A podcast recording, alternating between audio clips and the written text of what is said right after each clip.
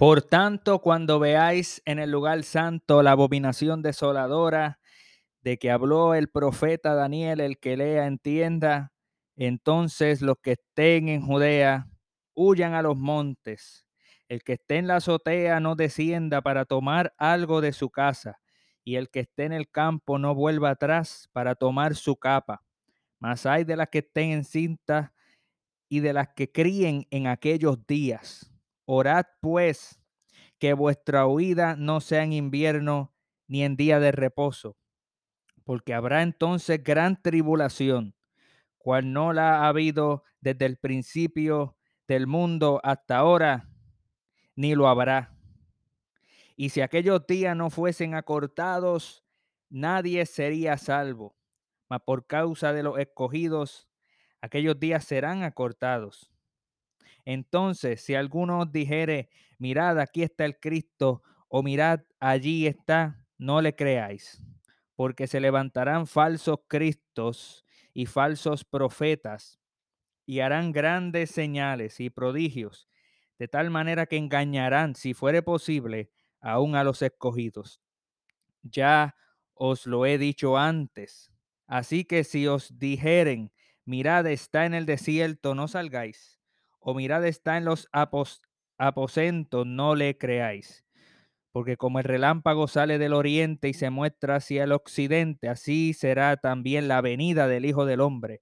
Porque donde quiera que estuviera el cuerpo muerto, allí se juntarán las águilas.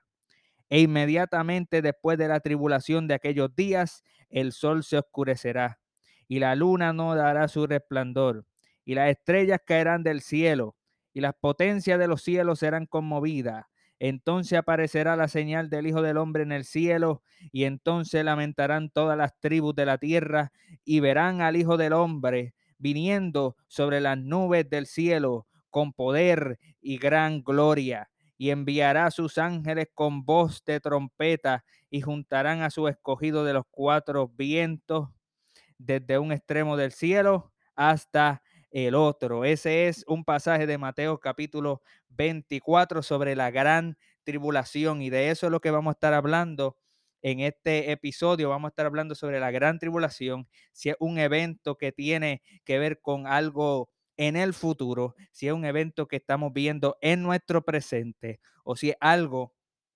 que se ha cumplido en el pasado. Y eso es muy importante porque cuando nosotros hablamos de la gran tribulación, esto es un concepto que se escucha en Latinoamérica con mucha frecuencia. El concepto de la gran tribulación, la doctrina de la gran tribulación, que se refiere en el contexto latinoamericano de que el fin del mundo aunque está cerca, algo le precede.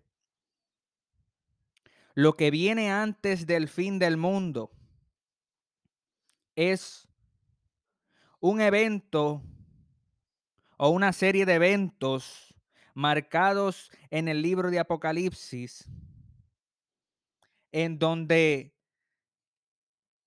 te muestra este concepto, te muestra las cosas que acontecerán durante la gran tribulación. Es un tiempo de ira y de enojo de Dios en contra de los impíos. Es un tiempo difícil en la tierra porque el mundo se va a acabar y va a ocurrir la segunda venida del Mesías. Eso es lo que se, se conoce en Latinoamérica como lo que es la gran tribulación. Sin embargo, en este episodio vamos a ver de que hay múltiples perspectivas sobre la gran tribulación y lo vamos a ver directamente del texto de Mateo 24. Y aunque no vamos a entrar profundamente hacia cuál es la postura correcta sobre la interpretación de la gran tribulación, sin embargo, vamos a dar solamente una introducción para aquellos que quizás han escuchado una postura o en su iglesia se ha presentado una postura y no conoce de que existen otros cristianos en otros lugares que profesan algo diferente sobre esta doctrina. Ahora, cuando hablamos de la gran tribulación, de lo que habíamos leído, no leímos Mateo 24 en su plenitud. Yo le invito a que usted vaya a Mateo 24 y lo lea en su plenitud para que pueda entender el contexto de esto que sale de la boca del mismo Jesucristo, hablándole a sus discípulos sobre tiempos finales y postreros, sobre la gran tribulación, sobre la persecución y sobre la venida del Hijo del Hombre. Y hasta ahora lo que hemos escuchado, ¿verdad? Hasta el momento es y debe de explorar episodios anteriores que hablamos sobre diferentes eh, posturas y escuelas de interpretación del libro de Apocalipsis, porque eso va a ser relevante a este tema de Mateo 24. Pues hasta ahora lo que hemos escuchado es un sistema futurista. Lo que prevalece en el mundo latinoamericano es una interpretación futurista de la gran tribulación. Una, una, interpretación futurista de la profecía es aquella que dice que la profecía se va a cumplir en el futuro. Tal profecía se cumplirá en el futuro. Una interpretación futurista de la gran tribulación diría que la gran tribulación se va a cumplir en el futuro, futuro cercano o futuro lejano, pero se cumplirá en el futuro. Y en la perspectiva futurista, una perspectiva prevaleciente en el mundo latinoamericano. Cuando observan estos versos, primariamente entienden que nuestro Señor Jesucristo le está hablando escatológicamente a sus discípulos. Le está hablando de cosas que ocurrirán después de su muerte, resurrección, de su ascensión, mucho tiempo después. Ahora, dentro del futurismo existen diferentes vertientes. Existe un lado dispensacional y existe un lado no dispensacional. Un lado de, un futurismo clásico y no dispensacional que, precede el, surgimiento de dispensacionalismo por eh, John Nelson Darby. Otra palabra, antes de que existiera el dispensacionalismo, existía el futurismo.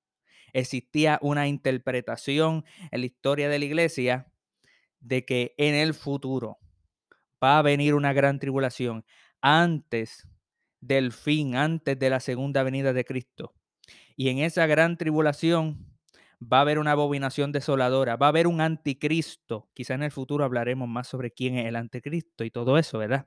Porque todo esto de la profecía, todo esto eh, son diferentes textos que es como un rompecabezas que uno lo tiene que poner en cada, cada, cada pieza, hay que ponerla en su sitio para comprender la totalidad de la escritura. Pero en el sistema futurista, pues muchos eh, y, tengo en mente ahora mismo a luteranos, eh, futuristas luteranos que no eran dispensacionalistas porque el dispensacionalismo no existía, pues que ven en su presente a el papado, muchos luteranos, claro, veían el papado como el anticristo, pero que veían en el futuro y no solamente el luterano, una gran tribulación, un resurgimiento eh, de movimientos anticristianos antes de la venida de Cristo. Interpretarían también eh, gran parte del libro de Apocalipsis como eventos que van a acontecer en el futuro. La división de Apocalipsis eh, que superficialmente te da de, de. Digo superficialmente, me refiero a cuando uno la lee al principio, pues te presenta siete iglesias te presenta siete sellos, te presenta siete trompetas, te presenta siete copas de la ira de Dios. Cosas que acontecerán en el futuro antes de la segunda venida de Cristo. Pero con el, con el surgimiento del dispensacionalismo, se comienza a proponer la idea de que la semana 70 de Daniel, Daniel 9, quizá en el futuro hagamos una edición sobre esto, fue pospuesta porque la semana 70 de Daniel, las 70 semanas de la profecía de Daniel capítulo 9 son 70 semanas para los judíos, no es para los gentiles. Pero en la, en la semana 69, por cuanto los judíos rechazaron al Mesías, Dios le puso un alto al reloj profético para los judíos. Pero en cuanto comience ese reloj profético para los judíos, entonces se puede localizar esas 70 semanas que son siete años, y algunos debaten si son siete años o son tres años y medio, porque en el libro de Daniel se habla de tiempos, de tiempo, tiempos y mitad de tiempo, esos son tres años y medio. Lo mismo aparece en el libro Apocalipsis, tiempo, tiempos y mitad de tiempo, 42 meses, eso, eh, eh, ¿verdad? Tres años y medio de tribulación o gran tribulación y lo vimos nosotros en estos versos cuando hablamos de que os entregarán a tribulación. Pero después Jesús dice, habrán, será tiempo de gran tribulación. Y hay muchos teólogos que dividen los siete años futuros de gran tribulación entre los primeros tres años y medios como una tribulación y los últimos tres años y medio como la gran tribulación, porque a la mitad de la semana, a la mitad de, esa, de esos siete años, y es relevante el texto de Segunda de Tesalonicenses capítulo 2, verso 1 al 4, donde te marca que va, y aquí estoy entrando en el dispensacionalismo, recuerden, va a construirse un tercer templo, como el, eh, como el de Salomón, como el de tiempo, el de tiempo de, de Esdra y Nehemías. Va ahora a construirse, los judíos en este tiempo, siglo XXI, va a construir un tercer templo y cuando comience la gran tribulación por un pacto que hace el anticristo, pero que nadie sabe que es anticristo. Nadie sabe que es un anticristo. Y algunos dirían, nadie sabe que es un anticristo porque la iglesia se fue para el cielo en un rapto secreto, un rapto pretribulacional. Y eso lo podemos hablar en otra edición sobre cuándo es el rapto.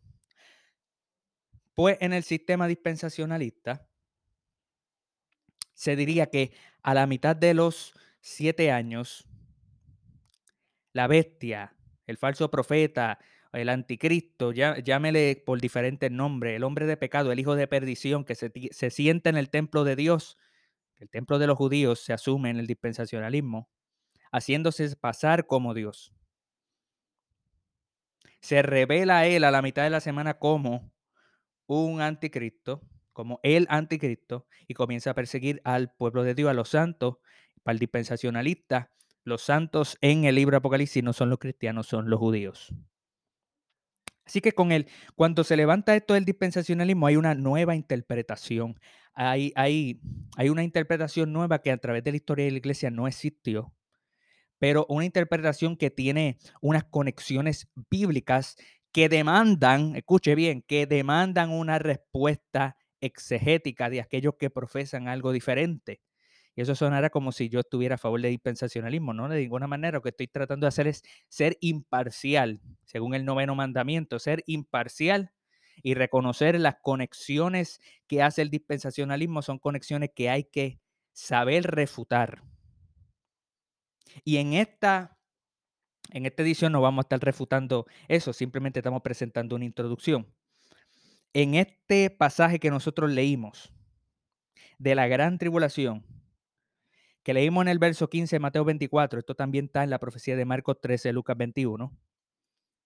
Leímos sobre la abominación desoladora que habló el profeta Daniel para un dispensacionalista futurista. Entendería que hay que ir a las profecías de Daniel 9, 11 y 12. Como por ejemplo en Daniel 9, 27, que dice, y por otra semana el anticristo, ellos ¿verdad? le añaden esta palabra para poder entender que es el anticristo de quien se está hablando. Daniel 9:27, y por otra semana confirmará el pacto con muchos. A la mitad de la semana hará, hará cesar el sacrificio y la ofrenda. Después con la muchedumbre de las abominaciones vendrá el desolador hasta que venga la consumación y lo que está determinado se derrame sobre el desolador. Ve ahí, ahí hay algo sobre la abominación desoladora, pero en capítulo 12, en el capítulo 12 de Daniel, verso 11 dice, y desde el tiempo que se ha quitado el continuo sacrificio, recuerde, para los dispensacionalistas es un tercer templo que se va a construir, en donde van a ocurrir diferentes sacrificios. Se acabó la dispensación de la gracia, ¿verdad? Para aquellos que creen en un rapto pretribulacional, se acabó la dispensación de la gracia, por lo tanto ahora hay una dispensación, una dispensación o redispensación de, la, de, las obras de la ley, por lo, por, lo cual eh, justifica el que los judíos puedan observar la ley ceremonial en un nuevo templo construido. Y este anticristo dice, quitará el continuo sacrificio hasta la abominación desoladora y habrá 1290 días. Así que la conexión que está haciendo eh, eh, Cristo en Mateo 24 es con la profecía de Daniel. Y un dispensacionalista diría que eso es algo que obviamente se va a cumplir en el futuro, ante la segunda venida de Cristo y haría ese tipo de conexiones. Otra conexión que ellos harían sobre la gran tribulación en Mateo 24 es, eh, sobre la parábola de la higuera. Y esto en otro momento lo podemos tocar. La parábola de la higuera para los dispensacionalistas, eh, o por lo menos para los dispensacionalistas de, finales del siglo XX y principios del siglo XXI, que recuerde que ¿verdad? esto va avanzando, interpretan la parábola de la higuera como el resurgimiento del Estado de Israel en el 1948 en la ONU. En otras palabras, el hecho de que Israel sea Estado en el 1948, eso marca la última generación cuando Jesucristo dice, no pasará de esta generación. Y para los dispensacionalistas, la palabra esta generación, la, frase esta generación se refiere a la generación que vio a la higuera volver a nacer. Israel volver a ser nación en el 1948. Eso marca la última generación. Y para un dispensacionalista, una, una generación dura de 70, 80 años, porque en el Salmo 90, 10 dice eso. Ahora, yo no estoy diciendo que yo tenga razón, estoy presentando una introducción de lo que es una lectura de Mateo 24, Marcos 13, Lucas 21 sobre la gran tribulación bajo un sistema futurista dispensacionalista. Para los futuristas que no son dispensacionalistas, tienen cosas en común porque son futuristas. Sin embargo, esto de tener un tercer templo legítimo, esto de, de ¿verdad? De, de, de ver los tiempos y los cálculos de manera y de siete años literales. Hay futuristas que no creen en las 70 semanas de Daniel. Creen que va a haber una gran tribulación de tres años y medio, pero no son siete años. ¿Ves? Porque Apocalipsis habla de, tres años y medio. Así que hay diferentes grupos con diferentes perspectivas. Pero esa es una perspectiva que hay que considerar. Yo diría que quizás no es eh, La, la, que, la que bueno, por lo menos es, la que se enseña en, la iglesia en Latinoamérica, pero no es eh, una postura, eh, especialmente la dispensacionalista, no es histórica, no, le pertenece a la iglesia a través de la historia. Por lo que hay que ver cuál, ¿verdad? Cuál, cuál interpretación sería según lo que dice Mateo 24. Una segunda manera de ver el texto es eh, una, una presentación historicista y el historicismo tiene diferentes interpretaciones sobre Apocalipsis, también de Mateo 24, más sobre Apocalipsis porque tiene más eh, detalles, Apocalipsis tiene más detalles, pero un historicista cuando lee la profecía de Mateo 24, lo primero que analiza es que cuando los discípulos le preguntan a Jesús sobre cuándo sucederán estas cosas y qué señal habrá de tu venida y del fin del siglo en el verso 10 del capítulo 24 de Mateo, eh, muchos historicistas asumen, eh, pero también buscan aprobarlo, ¿verdad? De que los discípulos están preguntando cosas que ellos no saben, como en Hechos 1, como en diferentes lugares donde los apóstoles le preguntaron a Jesús, Señor, ¿va a restaurar el reino? ¿Qué va a hacer con Israel? Y el Señor les dice, no les toca a ustedes saber las sazones y los tiempos que el Padre, que el padre puso en, su sola potestad. eh, eso está en Hechos 1 y el verso 8, concéntrense en qué, en que seréis revestidos del Espíritu Santo. ¿Ves? Eh, lo mismo ocurre en Pablo, en, en 1 Tesalonicenses capítulo 5, en donde dice que a ustedes no les toca los tiempos ni las sazones, ustedes no, no, no, no les toca, a nosotros la iglesia no nos toca saber todos los puntos, todo lo que, lo que va a ser el detalle, al detalle de todas las cosas que acontecerán, sino que cuando escuchéis la palabra, la frase paz y seguridad, entonces vendrá la destrucción repentina sobre ellos y no escaparán. Pues un historicista ve que la gran tribulación no es algo para el futuro meramente, sino algo presente que a través de la historia de la iglesia se ha visto. A través de la historia de la iglesia, y si usted lee Mateo 24, usted tiene que preguntarse esto. ¿Han existido falsos, falsos profetas a través de la historia de la iglesia?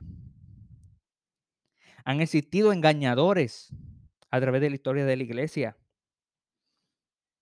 ¿Han existido tribulaciones persecuciones a través de la historia de la iglesia.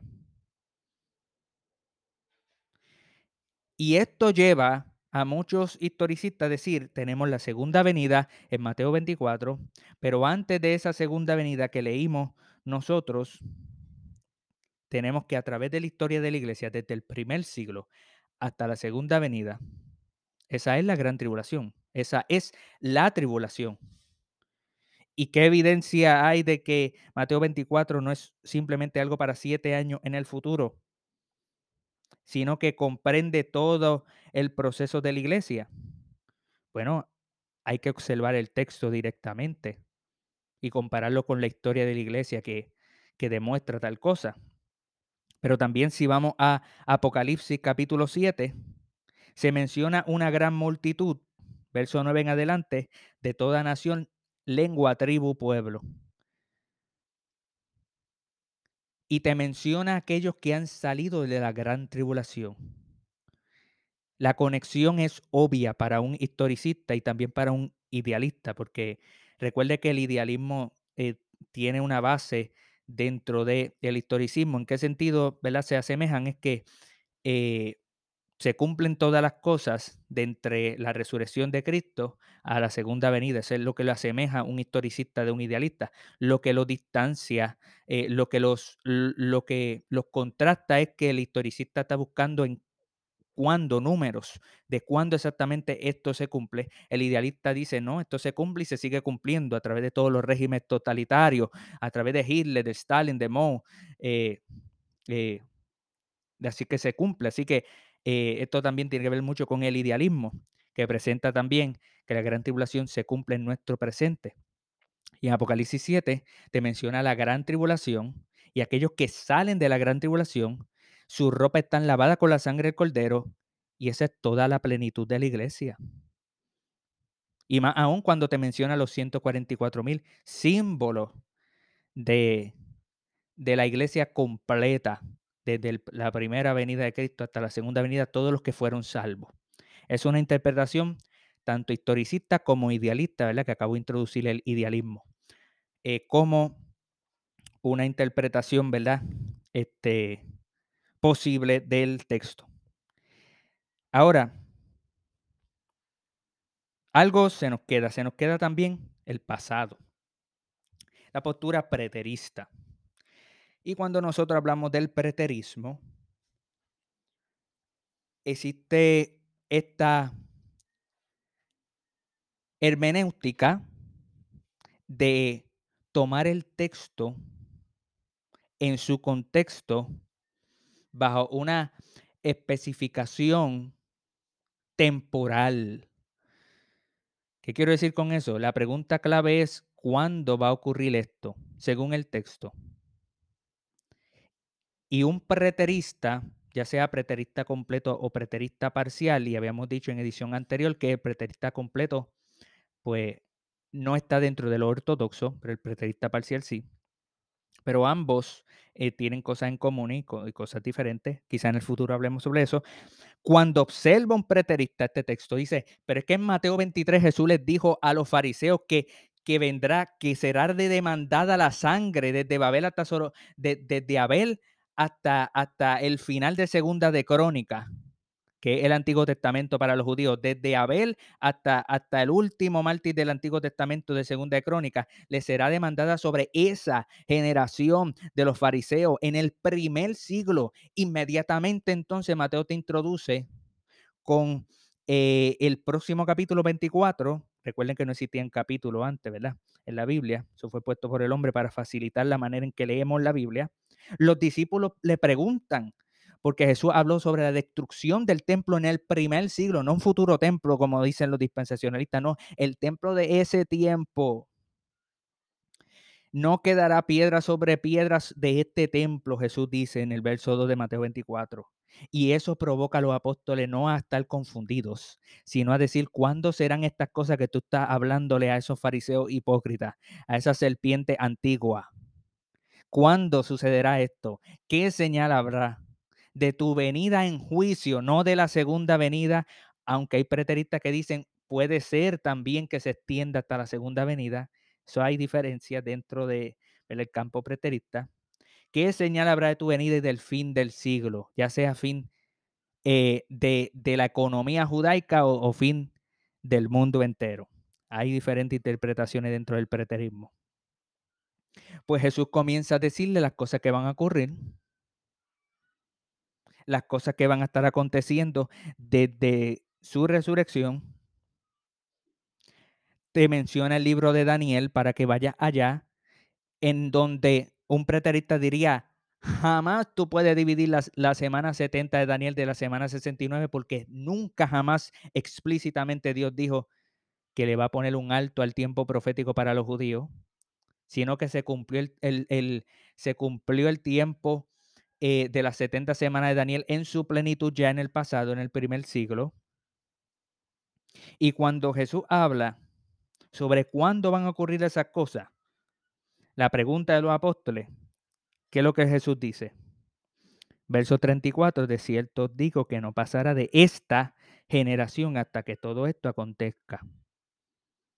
Le está diciendo a los apóstoles del primer siglo, ustedes, Juan, Jacobo, Pedro, no pasará de esta generación. Lo mismo que en Mateo 16 Jesús había dicho, de cierto digo que algunos de los que están aquí presentes, ustedes, algunos de ustedes no verán la muerte, no la verán la muerte hasta que haya venido el Hijo del Hombre viniendo en poder y gloria. Oye, todos ellos se murieron y no vieron el Hijo del Hombre viniendo en poder y gloria. Pues claro que sí. Porque esto es un evento no de la segunda venida, alguno argumentaría, sino sobre una venida en juicio para el pueblo de Israel en el año 70, cuando el príncipe de Daniel 9, el cual es Tito, también puede ser el Mesías mediante Tito, el hijo de Vespasiano, va a Jerusalén a destruir la ciudad y se destruye la ciudad junto con el templo, no quedará piedra sobre piedra, hablando sobre eventos del primer siglo. Y Jesús dice explícitamente, no pasará de esa generación del primer siglo. Jesús le dice esta, dejándole saber, es esta que le estoy hablando ahora, no en el futuro para, para dos mil años en el futuro. Y esto demanda, ¿verdad? Más explicación sobre cuál de las tres, porque las tres tienen cosas a favor y tienen otros puntos, ¿verdad? Que se le puede hacer crítica. Pero esta es la introducción sobre estas tres, quizás cuatro posturas, eh, futurismo dentro del eh, futurismo histórico eh, regular clásico y futurismo dispensacional. Hablamos sobre el historicismo, hablamos, introducimos un poco sobre el idealismo que tiene que ver también con esto y hablamos sobre el preterismo. ¿En dónde nosotros nos paramos en este programa? Bueno, nosotros pensamos que hay parcialmente un cumplimiento en el primer siglo, por lo que somos preteristas parciales.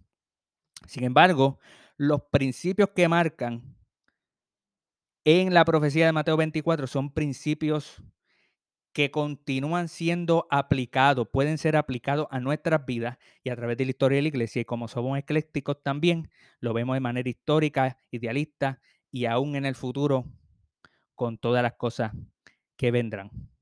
Así que esta es la gran tribulación que hablamos en esta edición. En el futuro podemos responder a la pregunta, ¿cuándo sucederá el rapto? Si hay una gran tribulación en el futuro, ¿cuándo sucederá el rapto? ¿Antes de la segunda antes de la gran tribulación, a la mitad o al final de la gran tribulación?